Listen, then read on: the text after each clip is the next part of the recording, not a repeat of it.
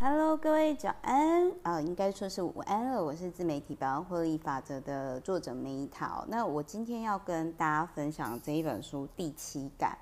那第七感呢，简单来说就是它，我觉得这个是作者自创的词啦。通常这个领域的作者都很爱就是自己创造词，但是你说有收获吗？我觉得还是有收获。不过我的荐股没什么共鸣，所以我一到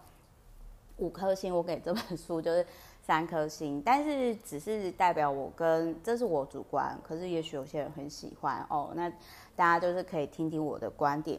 那第七感呢？简单来说就是集中注意力，让我们可以专注自己的内在的运作。就是就很像说，我遇到事情的时候，我第一时间都会问我自己说，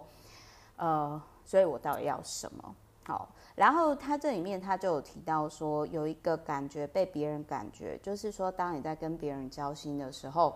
你感觉对方感觉到你的这种生气体验，我不知道大家有没有就是这一种感觉。然后还有包含这一本书里面，他有提到说有个案呢，就是持续对抗对母亲，就是爸妈的怒气。那我觉得说，我们对于家人真的是难免会有，然后就很像说，其实我是花了很久的时间，然后我才跟我爸妈摊牌说，我说其实我自己对于你们叫我童年去帮忙，就是十到二十岁的时候，就是长照佛事住持阿妈这件事情，我觉得对于我来说童年很博学，因为我觉得好像。就是被孝顺的名义所绑架了，然后还有就是我就是有跟我爸妈去沟通，说我觉得很愤怒的地方，然后当然就是讲开之后，我觉得好很多。然后我爸妈，特别是 其实我爸蛮错的，那时候就有说：“哎呦，那我们也不需要你照顾啊，我们可以照顾很好。”就是说我把我的担忧去跟我爸妈讲，说我说我可能没有办法再像。照顾佛事住持阿妈一样照顾他们，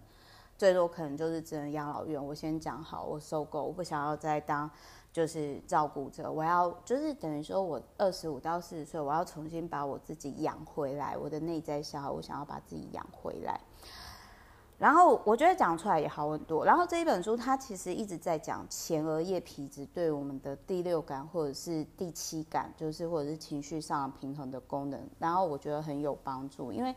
不止一本书在讲到大脑的时候，都特别有强调前额叶皮质跟情绪的控制是有关的。那还有呢，就是他这一本书里面还有一个个案，就是说，像年轻人可能在发育的过程，就是会有容易有莫名的泪水跟忧郁。那我最近看那个，我很推荐马大元医师，就是他也是，就是马大元医师跟方世清医师，我觉得他们很棒的地方就是说。他们会去分享，他们也曾经就是有呃，就是他他们就是有提到说，比如说像马医师，他就是有提到说，一直到现在他还是常常就是会突然的就会有低落感。好，那我们如何就是充满正念的大脑呢？他这一本书里面就有提到，其实我觉得这一本书很棒的概念就是说，你如何成为自己最好朋友，这是需要练习的。哦，包含比如说固定的运动，呃，每天至少要半小时有氧，走路也可以。良好的饮食哦，特别是过三十五岁之后低碳，然后还有充足的睡眠。然后我觉得睡睡得好真的是非常非常重要，我觉得。然后还有这一本书里面有提到步行冥想，我是不是常跟大家分享我很喜欢的沙滩步行冥想？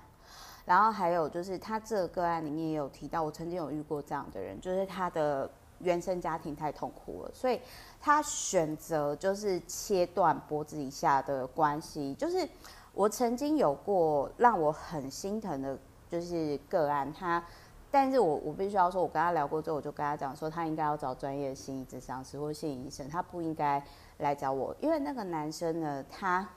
就是。他说：“他说，Meta，我很羡慕你可以去面对你曾经的一些很难过的情绪，并且你你敢在直播上表达出来。不是我不并不表达，而是说我根本不知道说我真实的感受是什么。所以，如果你不是很确定你的感受，你常常会有一些负面的情绪的时候，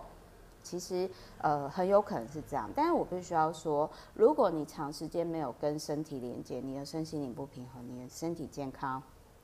一定会出问题。Hello，各位大家午安，不好意思，刚刚就是突然断掉。那我再继续讲哦，就是说，所以你一定要真的没办法完全断了跟身体的连接啦。所以，当你今天我可以理解，就是说，比如说像我外公外婆走了之后，或者是爷爷奶奶走之后，我真的有一段时间我真的封印掉。就我可以理解有些人会选择封印，因为。太痛苦了，但是事实上，当你强大了以后，你一定要选择回归去面对。就很像说，我二十五岁到三十，呃，二十五到四十岁，虽然我现在还没有到四十，但是我就决定我重新要把自己养回来。但是我大概是就是呃，过了就是说环游世界结束以后，大概过了几年之后，我决定就是我开始直播嘛，经营自媒体嘛。然后我开始选择面对这个情绪，其实一开始的时候很痛苦，甚至我会发现说我蛮生气的，我就觉得说，呃，为什么有些人不用经历的？就是严格来说，其实我人家他这里面就会有提到说童年失忆，就是我们通常都不会记得五岁之前嘛。然后我五到十岁呢，算是比较快乐的，然后十到二十岁呢，就。就是压力很大，就帮忙长照什么，所以我就决定说，那我二十五到四十岁，我要把自己养回来。然后他在这里面，他有提到说，就是百分之十到十五的小孩有矛盾依附模式。其实我觉得我应该是这种，就是说比就是那种傲娇类型，就是比如说你明明希望爸妈关注，但是你就会讲说，哦，我不需要你啊，什么什么之类的。呃，那。所以，如果你今天跟我一样是不安全依附类型，我会强烈建议你要找安全依附类型的伴侣。然后再来，他这里面他有提到说有一个个案马修，就是说很像种马一样，一直就是追求新对象，然后追到之后他就会厌恶对方，他没有办法建立长期的关系。那我自己以前有段时间也是这样，我可以理解马修的挫败。所以我后来其实我就是选择安全依附类型，就我现在男朋友，然后到像我们交往十年，就是我觉得，因为我清楚的知道说我，我我不可能就是说一直一直就是认识新对象，然后 say goodbye，认识新对象 say goodbye，要建立长期稳定的关系的时候就落跑，我知道我不可能长时间这样，而且那其实蛮累的。那还有这一本书里面也有提到，就是说。练瑜伽的好处，那我是不是之前一直提到沙滩步行冥想啊，赤脚接地气啊，然后还有瑜伽，是不是这里面书里面都有，对不对？然后还有就是说，呃，他这里面就是有提到说，有些人人际关系有问题，就是他们其实没办法建立深度的亲密关系，然后甚至有些人就是呃，因为童年的矛盾依附模式，所以会自我限定，就是说。觉得啊，我怎么那么可怜哦？我反省一下，我以前这一段时间真的是这样。可是，当你今天你觉得自己是受害者的时候，其实你会没办法从那个圈圈出来。然后这一本书里面也有讲到说冥想练习，然后还有这一本书里面他有提到说，我觉得为什么有些人会生小孩，就是或者是说留下一些著作啊，或者是希望被立铜像啊，还是基金会什么那些，就是。当我们死的时候，我们不会真的消失。有人知道我，有人想念我，这样子，让我觉得我还活着。所以大概是这样的概念吧。嗯，所以好，最后呢，就是我想要再重复重点，就是什么是第七感？第七第七感就是说你专注，有点类似像内观，就是你专注，